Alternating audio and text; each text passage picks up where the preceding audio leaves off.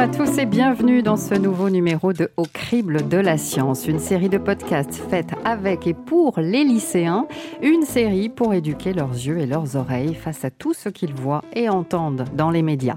Deuxième épisode d'une trilogie sur l'environnement. Aujourd'hui, on vous emmène dans le monde du froid, celui des pôles et des glaciers, un monde fragile que l'on voit à la télévision, sur Internet en train de fondre ou de se briser en morceaux.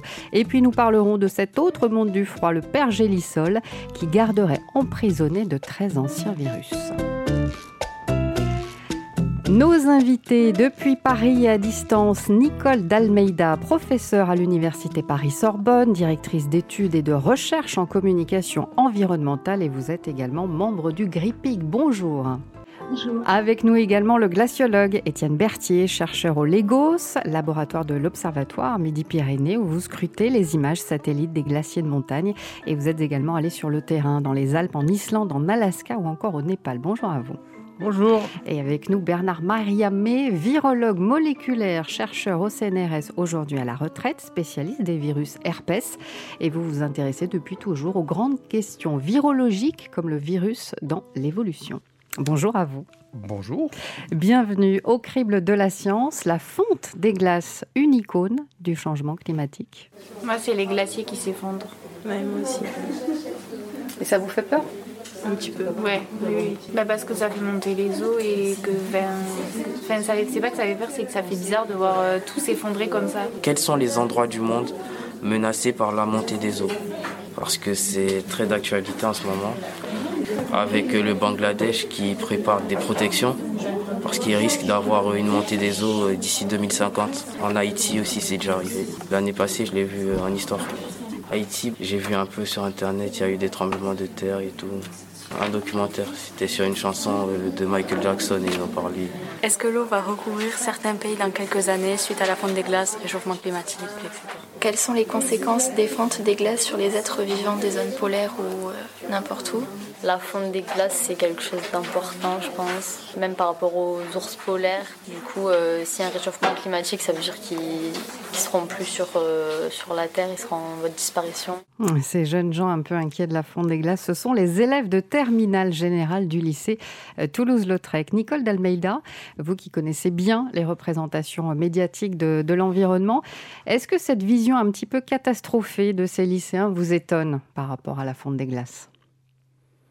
Eh bien, pas du tout, pas du tout. Et je dirais que ces, lycéens représentent bien un mouvement, euh, comment dire, de jeunes qui se situent euh, à l'échelle de la planète, sur un plan international aujourd'hui, et qui interviennent sur la question environnementale de façon, euh, comment dire, très, très offensive, avec une présence qui s'affirme au fil des ans de manière très, très importante. Ce qui est intéressant, je pense, dans leur réaction, c'est que l'on voit comment la question environnementale devient une question une question qui devient publique, qui s'installe et qui n'est pas simplement une question de scientifique, qui n'est pas seulement une question euh, internationale, institutionnelle d'un programme des Nations Unies pour l'environnement, par exemple, mais qui devient euh, à tous les niveaux une préoccupation quasiment quotidienne. Donc ce que l'on peut dire et ce que l'on voit à travers cette préoccupation qu'expriment ces, lycéens toulousains, c'est ce qu'on pourrait appeler un déconfinement de la question, un déconfinement de la question, un élargissement, une entrée en scène euh, de cette question environnementale, notamment à travers la question du du, climat, à travers la question des, températures. Euh, donc ça, c'est un point qui est très, très intéressant. Ce qui veut dire que, euh, comment dire, on passe d'une certaine façon d'une question de savoir, d'une question scientifique, du je sais, ou je ne sais pas, ou je cherche à savoir davantage, ou à mieux savoir, à une question du je sens une question hmm. d'expérience, une expérience quotidienne, palpable, vécue, dans le chaud, dans le froid, au fil des saisons, etc., par les jeunes et par les, par les moins jeunes.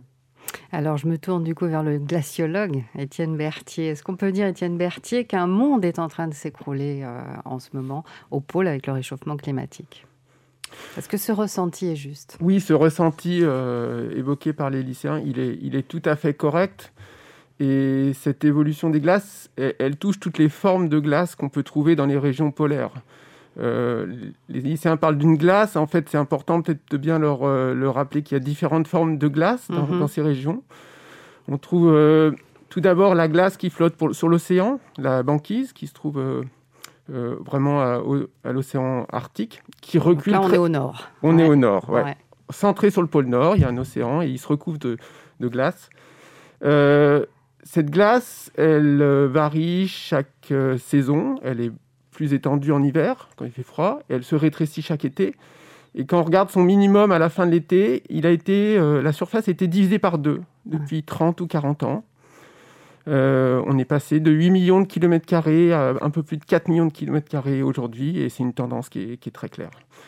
Ça, c'est pour la banquise. Après, il y a d'autres formes de glace. Il y a les calottes glaciaires, comme celle du Groenland, qui se forment, elles, par accumulation de neige qui tombe qui, lorsqu'elle devient euh, suffisamment épaisse, cette accumulation de neige se transforme en glace mhm. et peut former une calotte polaire ou des glaciers comme la calotte du Groenland. Mhm. Donc là, on est toujours au pôle Nord, d'ailleurs. On est toujours proche du pôle Nord, et puis tout autour de Groenland, tout autour de cette région arctique, et puis dans les très hautes montagnes, comme en Himalaya et dans les Andes, on trouve aussi les glaciers de montagne, qui sont un peu mes préférés, c'est ceux que j'étudie. Et, là encore, pour les glaciers de montagne, le verdict, il est sans appel. Les lycéens ont sûrement vu des photographies comparées du début du siècle et puis d'aujourd'hui de ces glaciers. Les glaciers reculent très vite, euh, ils s'amincissent très vite, leur volume diminue et donc ils contribuent à la hausse du niveau de la mer, mhm. euh, également avec la fonte des calottes polaires. Alors on a parlé euh, de la banquise au nord et au sud, il y a l'Antarctique.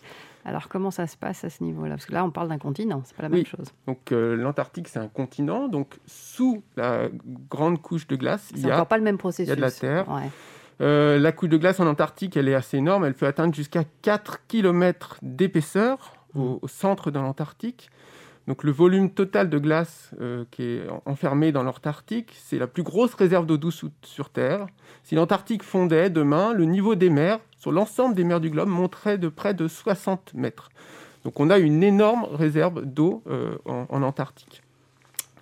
Euh, L'Antarctique, ce qui se passe, c'est qu'il fait très froid mhm. et donc il n'y a quasiment pas de fonte en surface de l'Antarctique.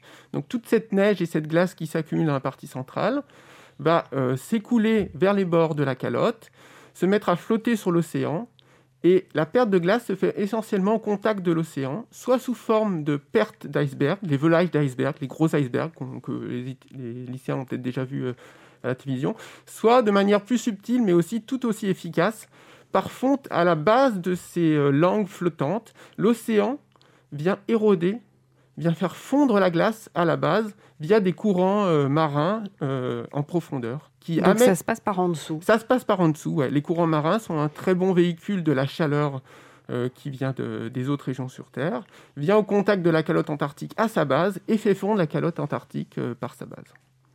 La fonte des glaces, elle nous est régulièrement rapportée euh, en images dans les, dans les médias, Internet ou télévision, Nicole Dalmeida. Et vous me disiez justement en préparant cette émission que ce qui est étonnant, c'est la mise en scène de l'information sur le réchauffement climatique. Cette mise en scène, elle est contradictoire, dites-vous. Expliquez-nous ça. Oui, euh, je pense que d'abord, on peut vraiment parler de mise en scène de l'information. C'est-à-dire que les médias ne sont pas simplement un canal comme ça qui transmettrait une vérité objective, euh, voilà, euh, émise à un endroit vers un public particulier. Donc, on n'est pas simplement dans une logique de la transmission, mais dans une logique de la configuration, de la mise en scène, c'est-à-dire que à chaque fois que des messages ou des informations sont produites sur la question, il y a un certain nombre de représentations qui sont mobilisées et qui sont mises en scène à ce moment-là par des images, par des couleurs, par des mots, par une tonalité, parfois par des musiques qui accompagnent. Donc il y a quelque chose qu'on pourrait appeler comme une dramaturgie, si vous voulez, de l'information qui donne à chaque fois une, une tonalité particulière à la question traitée. Donc ça, c'est le, premier point. Et puis le deuxième point, cette mise en scène contradictoire comme nous l'envisagions ensemble. Euh, ce que je trouve intéressant autour de cette question des glaciers, de la fonte des glaciers, des neiges de, la remontée éventuelle ou potentielle d'eau sur les, sur les continents, c'est que euh, pour nous dire, pour nous expliquer, ou nous, faire, nous sensibiliser au changement climatique, au réchauffement climatique, pour nous dire que le chaud, que la chaleur augmente, eh bien, on nous montre le froid. Et, c'est la désignation, la, spectacularisation d'une certaine façon de ces grandes surfaces, de ces grandes étendues froides, en récession, en contraction, en diminution, etc., qui est l'outil privilégié pour mettre en scène et pour dire le show. je dirais, voilà, de façon un petit peu, un petit peu courte, mais vous en comprendrai le, sens, que euh, on dit le chaud en montrant le froid. Ouais. Étienne Berthier, ça vous fait réagir, ça? Oui, oui. En fait, euh, c'est c'est vrai que c'est très intéressant, cette image du chaud et du froid. Et ce que je voulais revenir, c'est pourquoi finalement on utilise ces glaciers, cette, icône, euh, quand on peut parler du changement climatique? Eh bien, c'est très difficile à nous tous de percevoir un réchauffement de 1 degré. 1 degré euh, de réchauffement, ça ne parle pas beaucoup parce ça que... Peut même paraître dérisoire. C'est dérisoire. entre le matin et l'après-midi, euh, les changements de température sont souvent plus de 10 degrés. Entre l'hiver et l'été, beaucoup plus. Qu'est-ce qui se passe avec les glaciers? C'est un indicateur très sensible qui répond à des échelles de temps finalement assez courtes à l'échelle de temps d'une génération de 25-30 ans, un glacier va pouvoir avoir euh, reculé euh, de plusieurs centaines de mètres, voire plusieurs kilomètres pour certains glaciers. Et donc, c'est une, caisse de résonance incapable d'amplifier ces, effets de subtiles variations de température qui le rendent perceptible euh, à tous. Là, quand vous parlez des glaciers, vous parlez des glaciers de montagne Là, je parle, je parle surtout des, glaciers de montagne. Mmh. Euh, pour les, calottes polaires, c'est vrai qu'elles sont plus loin, mais ce qu'on voit par satellite, on a aussi des, images satellitaires extrêmement spectaculaires. J'allais y venir, il y en avait une notamment qui était parue l'année dernière, mais allez-y, pardon. Qui, qui elle aussi, euh, témoigne de, de, ce recul et de cette fonte extrêmement, extrêmement rapide mais parfois c'est quelque chose qui est plus indirect, c'est-à-dire qu'on va montrer des, cartes de changement qui sont tout de suite à connotation plus scientifique pour les calottes polaires. C'est peut-être plus difficile euh, à percevoir. Alors que les glaciers, ben, par exemple, typiquement quand les gens ont installé des marques qui indiquent la position successive des fronts des glaciers, on peut remonter certains glaciers au Canada ou aller euh, près de la mer de glace et voir les, stades successifs de recul du glacier. Et ça, ça parle à tout le monde. Mm. Oui, pour le coup, je conseille d'aller faire un petit tour. Euh, effectivement, du côté de Chamonix, de la mer de glace, c'est impressionnant, en fait, le recul euh, du glacier, ça c'est sûr. Nicole Delmeida, je reviens vers vous sur ces, sur ces images médiatiques. Euh, de la même manière, donc on parlait des blocs de glace qui se détachent, du chaud pour parler du froid, ou du froid pour parler du chaud, pardon. on voit beaucoup aussi les ours polaires qui ont un capital sympathie énorme, les lycéens l'évoquent d'ailleurs. Euh, ils ont un capital sympathique énorme, pourtant ces animaux, ils sont quand même très dangereux, ne l'oublions pas. Mais l'ours blanc, il est devenu emblématique, il exerce une vraie fascination, il est devenu l'icône finalement du, du dérèglement climatique. Oui, c'est intéressant de voir qu'autour de la question climatique se crée tout un imaginaire euh, quelque chose comme une imagerie déclinale, c'est-à-dire un ensemble d'icônes comme ça, dont fait partie l'ours blanc effectivement, mais il n'est pas le seul. Et donc, il y a des images comme ça qui vont circuler à travers la planète et qui montrent le danger ou, ou la menace qui pèse sur la, sur la planète. Alors, ce peut être l'ours, ce peut être des animaux, ce peut être des lieux, le Kilimanjaro par exemple, euh, la figure de l'île de Pâques aussi désertée, euh, comme dire l'épuisement, qui, symbolise euh, l'épuisement des ressources. donc il y a tout un ensemble comme cela, imaginaire, imagier d'une certaine façon, qui s'installe et qui traverse. C'est ça qui est intéressant, ce n'est pas propre à une culture, à une région, à une zone géographique, mais il y a un effet de mondialisation dans ces images et dans ces représentations qui existent bien et bien. Alors qui fonctionnent et qui, euh, par contre, éclipsent peut-être d'autres problèmes tout aussi importants, des problèmes de biodiversité végétale notamment, dont on parle très très peu. Donc, le monde animal est peut-être mis en avant de façon beaucoup plus importante euh, mm. par rapport au végétal. Et puis la question de la pollution dans l'affaire se trouve euh, aussi un peu amoindrie ou, ou éclipsée. Vous êtes d'accord avec ça, Étienne Berthier? L'ours blanc, il, éclipse un peu certaines euh, problématiques Ou il concentre à lui tout seul euh, euh, oui, oui, c'est vrai, mais l'ours blanc, quelque part, c'est un peu comme le, lion de la savane. L'ours blanc, c'est un peu le mmh. roi des pôles. Et donc, quand on peut trouver une icône, mais c'est vrai que ça fait des, images qui, font, qui percutent et qui sont intéressantes pour les, pour les journalistes. Alors, vous parliez euh, tout à l'heure des images. Là, il y en avait une donc, que je voulais évoquer avec vous, une photo euh, satellite, puisque c'est sur ça que vous, travaillez, Étienne Berthier. On a vu, euh, c'était en septembre 2020, je crois, en tout cas en 2020, un énorme, une photo satellite qui montrait une énorme masse de glace au Groenland qui s'était détachée de 113 km. C'est ça? Ça vous, ça vous évoque quelque chose oui, C'est la surface, paraît-il, de Paris. Est-ce que ça, pour le coup, c'est très... Ce phénomène-là, il est emblématique de ce qui se passe au pôle? Euh, il l'est, euh, c'est dans la partie nord du Groenland, avec une, mm. une zone de la, la, calotte du Groenland qui flottait déjà sur l'océan. Euh, s'est détaché. Après, il faut faire attention, avoir un regard critique. Les calottes polaires ont toujours volé des icebergs. C'est le fonctionnement normal d'une calotte polaire d'accumuler, comme je l'ai dit tout à l'heure, dans la partie haute. Et puis, comme il y, a, très peu de fonte en périphérie, la glace vient flotter sur l'océan et forme des icebergs. C'est le fonctionnement naturel. Mm-hmm. Ce qu'il faut bien euh, ce que les scientifiques cherchent à analyser aujourd'hui, c'est est-ce que ce volage d'iceberg est plus rapide aujourd'hui que ce qu'il est quelque part euh, dans un mode de fonctionnement naturel euh, à l'équilibre Et on a la réponse ou pas encore? Et on a la réponse, oui, aujourd'hui. Oui, oui, on, peut le certifier. La vitesse à laquelle les calottes polaires perdent euh, leur glace sous forme d'iceberg est beaucoup plus rapide aujourd'hui. Hmm. Les glaciers, qui, c'est ce qu'on parle de glaciers, alors c'est un petit peu, ou de fleuves de glace qui vont canaliser toute la glace qui s'accumule dans la partie centrale de la calotte et venir la déverser dans l'océan, oui, il s'accélère. On a vu pour certains glaciers des vitesses multipliées par un facteur 2, un facteur 4, parfois même plus. Euh, et donc, cette vitesse qui s'accélère s'accompagne de beaucoup plus d'icebergs qui vont être volés dans l'océan. Et vous me disiez, en tout cas en ce qui concerne le pôle Nord, d'ici 10 à 20 ans, il n'y aura plus toute glace en été, du coup. Voilà, donc euh, là, on revient sur la banquise. attention, à ne pas confondre. Mm. Je parlais des calottes polaires à l'instant, des icebergs qui sont velés par la, euh, par la calotte. On revient à la banquise. La banquise, c'est une fine couche de glace et c'est ça qui la rend très sensible. Hein. Euh, quelques mètres d'épaisseur à comparer aux kilomètres d'épaisseur des calottes polaires. Et cette glace, elle se forme cette fois par le gel de l'océan. Et donc, notamment en Arctique, je vous l'ai dit, elle a, sa surface a été divisée par deux. Et d'ici 2030-2040, il n'y aura plus de glace, de banquise au-dessus de l'océan Arctique euh, l'été. Chaque hiver, elle va se reformer parce qu'il fait très froid autour de l'Arctique. Mmh. Mais les projections aujourd'hui, c'est qu'en été, l'Arctique sera complètement libre de glace. Et l'un des effets, quand même. Euh, un point, si vous me permettez. Allez-y, euh, Nicole d'Almeida. Une initiative sympathique en 2019, considérée comme l'été le plus chaud, mais 2019. On n'arrête pas d'accumuler les mois ou les années les plus chaudes.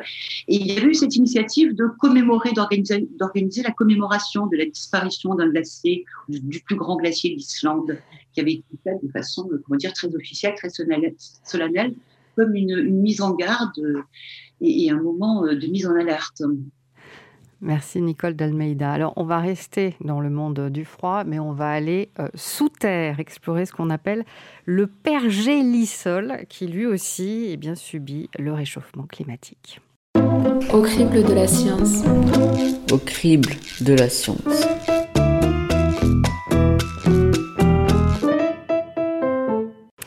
Alors nous sommes toujours avec le glaciologue Étienne Berthier, la chercheuse en communication environnementale Nicole Dalmeida et le virologue Bernard Mariamé. Le pergélisol ou permafrost en anglais est un mot qui est beaucoup apparu dans la presse et sur les réseaux sociaux l'année dernière, en 2020. Donc c'est surtout ce qu'il renferme qui a retenu l'intérêt des lycéens que nous avons rencontrés. Tout ce qu'on m'a dit, c'est par exemple euh, des maladies qui étaient emprisonnées dans la glace, qui du coup, euh, vu que la glace fond, bah, s'échappe et euh, ça peut causer des dommages très graves du coup à l'homme. Ça peut aller très vite du coup. J'avais entendu quelque chose, c'était un article que j'avais vu et je sais plus quel glacier avait apparemment des virus qui étaient conservés par le froid et du coup vu le réchauffement climatique, ces virus se répandraient de plus en plus quoi dans mon. Du coup, je sais pas si c'était une fake news ou. J'avais jamais pensé, mais quand la crise du coronavirus a commencé, euh, j'en ai entendu parler. Je me suis un peu intéressée et j'ai compris qu'en fait, c'était des anciens virus qui étaient euh, sur la glace. Je lisais des articles du journal sur mon téléphone. Peut-être que ce virus-là, euh, maintenant, ben, c'est à cause de ça, c'est à cause du réchauffement climatique. Et c'est pour ça que tu crois qu'il y a le Covid? Peut-être, supposition. Ça, tu l'as entendu ou pas Oui, je l'ai entendu. Mais où À l'école. Que le Covid, il est lié au réchauffement climatique? Non, mais qu'il est lié à la montée des eaux. Alors, avant d'évoquer euh, les virus et d'éclairer un peu les propos des lycéens, Étienne Berthier, petite mise au point. On précise que la glace dont parlent les lycéens qu'on vient d'entendre du lycée Toulouse-Lautrec, c'est du pergélisol. C'est pas la même chose. Est-ce que vous pouvez nous donner une, euh, une définition? Oui, pergélisol, c'est l'ensemble des, sols gelés sur Terre. Donc cette fois, on n'a pas une glace pure, mais en fait, on a un mélange de, de, glace et, de, de sol. Donc avec de la matière organique dedans, voilà, végétale. Ouais, hum. Une structure beaucoup plus voilà, imbriquée et qui, à l'instar des autres zones englacées du globe, subit les effets du réchauffement climatique et donc ce pergisol, qui est tout, les zones gelées où la température est très inférieure à, à 0 degré, est en train de se réchauffer. Euh, ça veut dire que ce pergélisol, vous, vous dites, il subit les mêmes aléas. Euh, lui, il se réduit, j'imagine, euh, ou il se contracte, ou il fond, entre guillemets, l'été, et il, se remet en, en, mode gelé l'hiver, c'est ça aussi? Alors, il y a un cycle saisonnier, c'est-à-dire que la partie la plus superficielle du pergélisol hmm. va effectivement se réchauffer euh, l'été et euh, refroidir euh, l'hiver. Mhm. Mais il y a une partie plus profonde qui est gelée en permanence. D'accord. Nicole Dalmeida, vous avez entendu ce que disent ces, lycéens. sur toute l'année 2020, j'ai relevé, j'ai fait une petite recherche sur Internet des titres de la presse qui parlaient de ces virus découverts dans la glace. Et j'ai relevé une dizaine de titres euh, assez alarmistes ou en tout cas anxiogènes dans leur formulation. Est-ce qu'il n'y a pas un risque en pleine année Covid, euh, selon vous, de créer un peu de la confusion dans la tête des gens? Oui, bien sûr, bien sûr. Confusion parce que euh, excès d'informations d'une certaine façon sur, la, sur, le, sur le sujet. Donc, euh, bon, ce qui montre aussi une sensibilisation croissante euh, à l'égard de la question environnementale, que cette pluralité de médias qui se sont développés sur le sujet, sachant que dans l'histoire, alors je le fais très rapidement, des, des médias couvrant la question environnementale, il y a globalement une première étape dans les années 60-70, qui est une étape d'une presse militante, qui met en alerte, mais qui est quand même assez marginale, assez minoritaire. Une deuxième étape à partir des années 80, surtout 90, avec une professionnalisation de l'information intégrée dans les grands médias et avec des titres mmh spécialisés, des revues spécialisées qui se créent. Et puis aujourd'hui, avec des réseaux sociaux et avec euh, Internet, il y a une, démultiplication, une explosion de l'information sur la question euh, qui est absolument colossale, où on trouve le meilleur et le pire où sont interrogés tour à tour les et les jardiniers. Euh, donc euh, une mise en équivalence de l'information qui, euh, comment dire, est un contexte propice à quelque chose d'anxiogène, à une, inquiétude. Donc il est important de faire le tri dans l'information diffusée et de bien sélectionner les types de sources et les types de, de, sources et de médias auxquels on, fait confiance. Alors on va en parler de ces informations concernant ces virus dans la glace avec vous, Bernard Mariamé, virologue. Euh, qu'est-ce qu'on peut dire à ces lycéens? Qu'est-ce que c'est que ces virus qui ont été euh, découverts euh, dans la glace? Dans la glace, dans le pergélisol. Oui, je fais moi-même l'erreur. Tout à fait. Mais disons que la, question de, la décongélation de ce pergélisol, elle dépasse largement le problème du monde viral. Au niveau des virus, on a trouvé un virus, c'est une équipe de Marseille qui a trouvé ce virus qui s'appelle le pitovirus. Mhm. Et euh, ils ont trouvé ce virus qui est un virus tout à fait particulier, tout à fait extraordinaire, parce qu'il appartient au groupe de ce qu'on appelle les virus géants. Et donc ce pitovirus est actuellement le plus grand virus que l'on ait jamais découvert. Et la notion même de virus géant, ce sont des virus qui, contrairement à tous les autres virus classiques, sont des virus que l'on peut voir avec un microscope optique banal. Voilà, c'est pas un virus de la taille d'un immeuble. Non, bien entendu. Mais c'est largement de la taille d'une bactérie. Ouais. Donc il faut bien déjà comprendre qu'un virus et une bactérie, ce n'est pas du tout la même chose. Il y a d'une manière générale une grande différence de taille, une énorme non, une différence de taille dans la quantité d'informations génétiques que contiennent les bactéries et les virus. Mais ces virus géants sont un petit peu à la frontière entre les deux mondes, en tout cas en ce qui concerne la taille et, la taille de l'information génétique.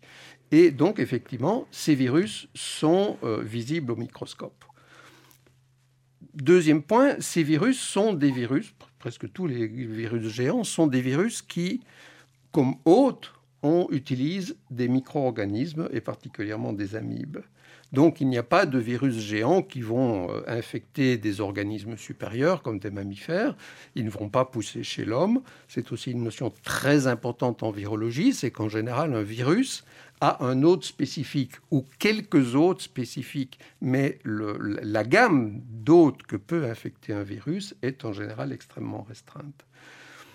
Donc, on hmm. a là. Euh, a priori, donc Bernard Mayemé, vous n'êtes pas très inquiet concernant ces virus euh, géants par rapport euh, à l'homme, mais en revanche, vous me disiez, vous pouvez l'être un peu plus concernant d'éventuelles bactéries qui se trouveraient dans le pergélisol. Absolument. Encore une fois, la question est, très large, très complexe. Je pense que personne actuellement ne peut dire on va avoir un problème, on va pas avoir de problème. Le risque théorique, il est là, il existe, c'est clair. Hmm.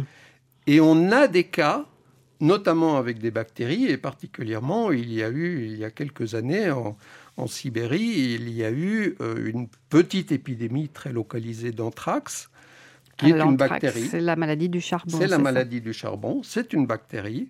Et effectivement, euh, ben, ces bactéries, avec la, décongélation, elles sont remontées. Apparemment, des rennes euh, ont brouté des, des, des lichens contaminés, ils en sont morts.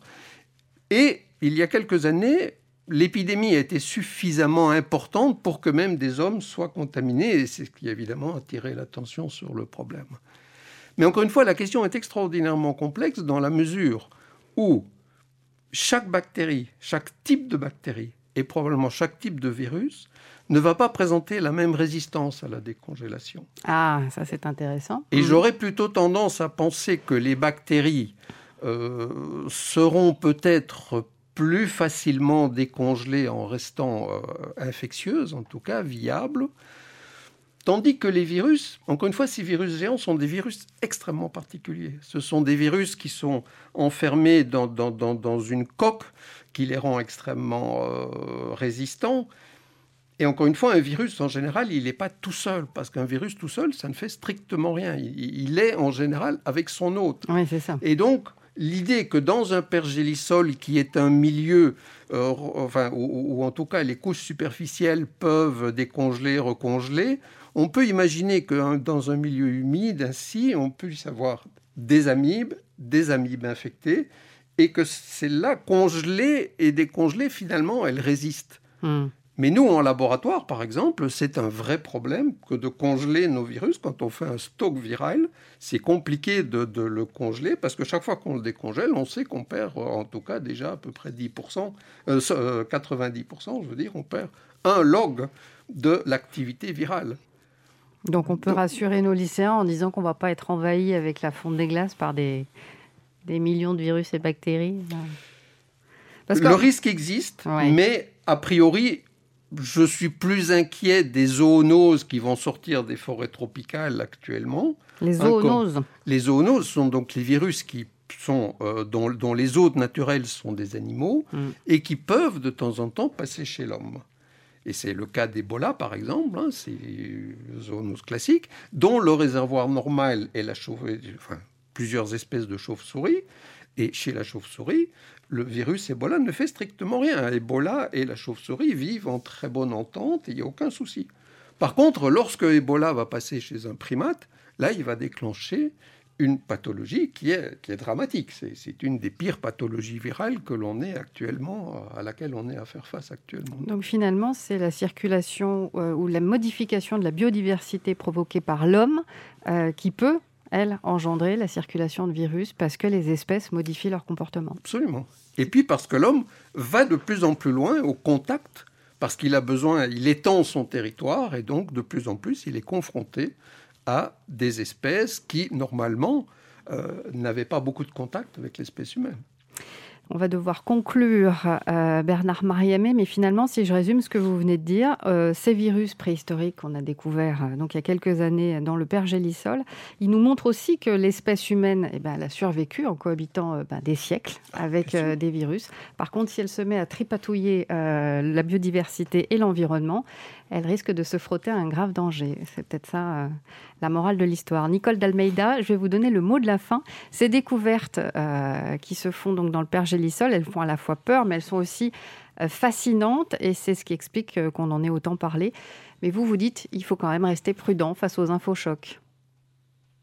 Oui, rester prudent et puis je crois revenir à l'essentiel, c'est-à-dire que toutes ces découvertes, tous ces savoirs qui s'accumulent, qui nous montrent la fragilité de, notre vie sur Terre, qui nous montrent la fragilité de la planète, qui nous invitent euh, à, faire en sorte, enfin à revoir peut-être nos choix, euh, nos choix économiques, nos choix politiques, nos choix sociaux pour une, terre plus habitable et plus saine soit notre lieu et notre, notre condition de vie. Donc ça, c'est important. Et puis nous sommes là, euh, comment dire, sur des points essentiels qui, enfin, qui, qui, qui réactivent cette peur ancestrale très ancienne à l'égard des grands éléments, que ce soit l'eau, que ce soit la terre, que ce soit le feu, que ce soit l'air, etc. Toutes ces grandes puissances qui sont des puissances vie, mais qui peuvent être des puissances de, destruction aussi.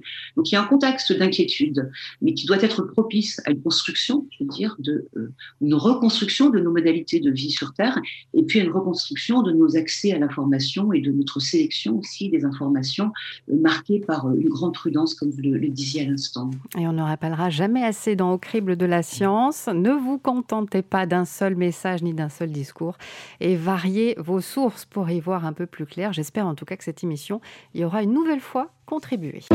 Au crible de la science. Au crible de la science.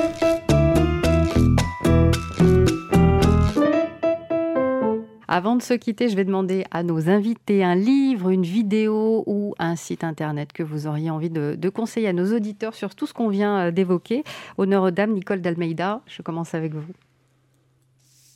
Oui, eh bien écoutez, du classique et du moderne, du classique, euh, je signalerai enfin l'importance de cette euh, maison d'édition spécialisée sur les questions environnementales, qui sont les éditions du Pommier, où tout est bien, tout est très intéressant, donc et on trouve tout public, tout terrain, euh, de très bons livres, par exemple, je citerai l'écologie du bonheur, qui va inspirer les jeunes et les moins jeunes, publié récemment donc à ces éditions du Pommier par Éric Lambin, et puis en moderne, soyons moderne, un, un site Circom, S-I-R-C-O-M E, euh, qui est spécialisé dans l'analyse des communications produites sur la question, sur, sur l'environnement, les publicités environnementales et autres. Donc, euh, une bonne source, à mon avis. C'est noté. Étienne Berthier, qu'est-ce que vous nous conseillez?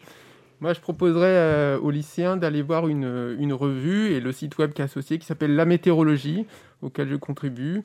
L'essentiel de nos articles scientifiques sont le plus souvent en anglais et peu accessibles. Et la météorologie se fait fort de, publié en français l'état de l'art sur les dernières recherches sur les sciences du climat, de la météorologie. Et donc, euh, les, lycéens pourraient y trouver des, sources d'informations, des articles complets de fond qui répondent pas forcément à chaud à l'actualité, mais qui leur donneront vraiment l'état des connaissances sur les sujets. Bon, Bernard Maria, mais vous aviez trouvé quelque chose ou pas? Mais on a le même problème, c'est-à-dire que toute la, notre littérature est en anglais, effectivement, c'est compliqué. On a peu de choses en français si je peux juste revenir sur un point qui était évoqué et qui quand même est important, je pense, pour les lycéens, c'est que le Covid, le, virus qui le cause, le SARS-CoV-2, lui, il ne sort pas du tout du pergélisol. Ça, c'est une certitude, par contre. Et en tout cas, ce genre de virus-là, il n'est pas lié au, réchauffement climatique. Il était important de le préciser. Oui, merci beaucoup Bernard Mariam et merci beaucoup à tous les trois vraiment d'avoir euh, accepté notre invitation. On remercie beaucoup les élèves de terminale du lycée Toulouse-Lautrec et les étudiants de la faculté des sciences du sport et du mouvement humain euh, de l'université euh, Paul Sabatier à Toulouse qui ont aussi participé à cette émission. Un grand merci à eux pour leur très aimable participation. Au crible de la science continue sur le site Explorer toulousefr Vous pouvez écouter réécouter ce podcast et tous les autres et y trouver aussi les liens des références que l'on cite dans l'émission Au crible de la science est également disponible sur la plateforme du Quai des Savoirs et sur Campus FM. Sophie Cholex et moi-même. Au micro de ce deuxième épisode, Crible de la science, émission préparée avec Catherine Thève, à la technique Vincent Navarro, à la réalisation Arnaud Maisonneuve, une coproduction de l'Université fédérale Toulouse-Midi-Pyrénées du Quai des Savoirs, avec le soutien du ministère de la Culture, en partenariat avec le rectorat de Toulouse, le CNRS, l'IRES, le CLEMI et Campus FM. Gardez l'œil bien ouvert, l'oreille curieuse et l'esprit critique. À très bientôt.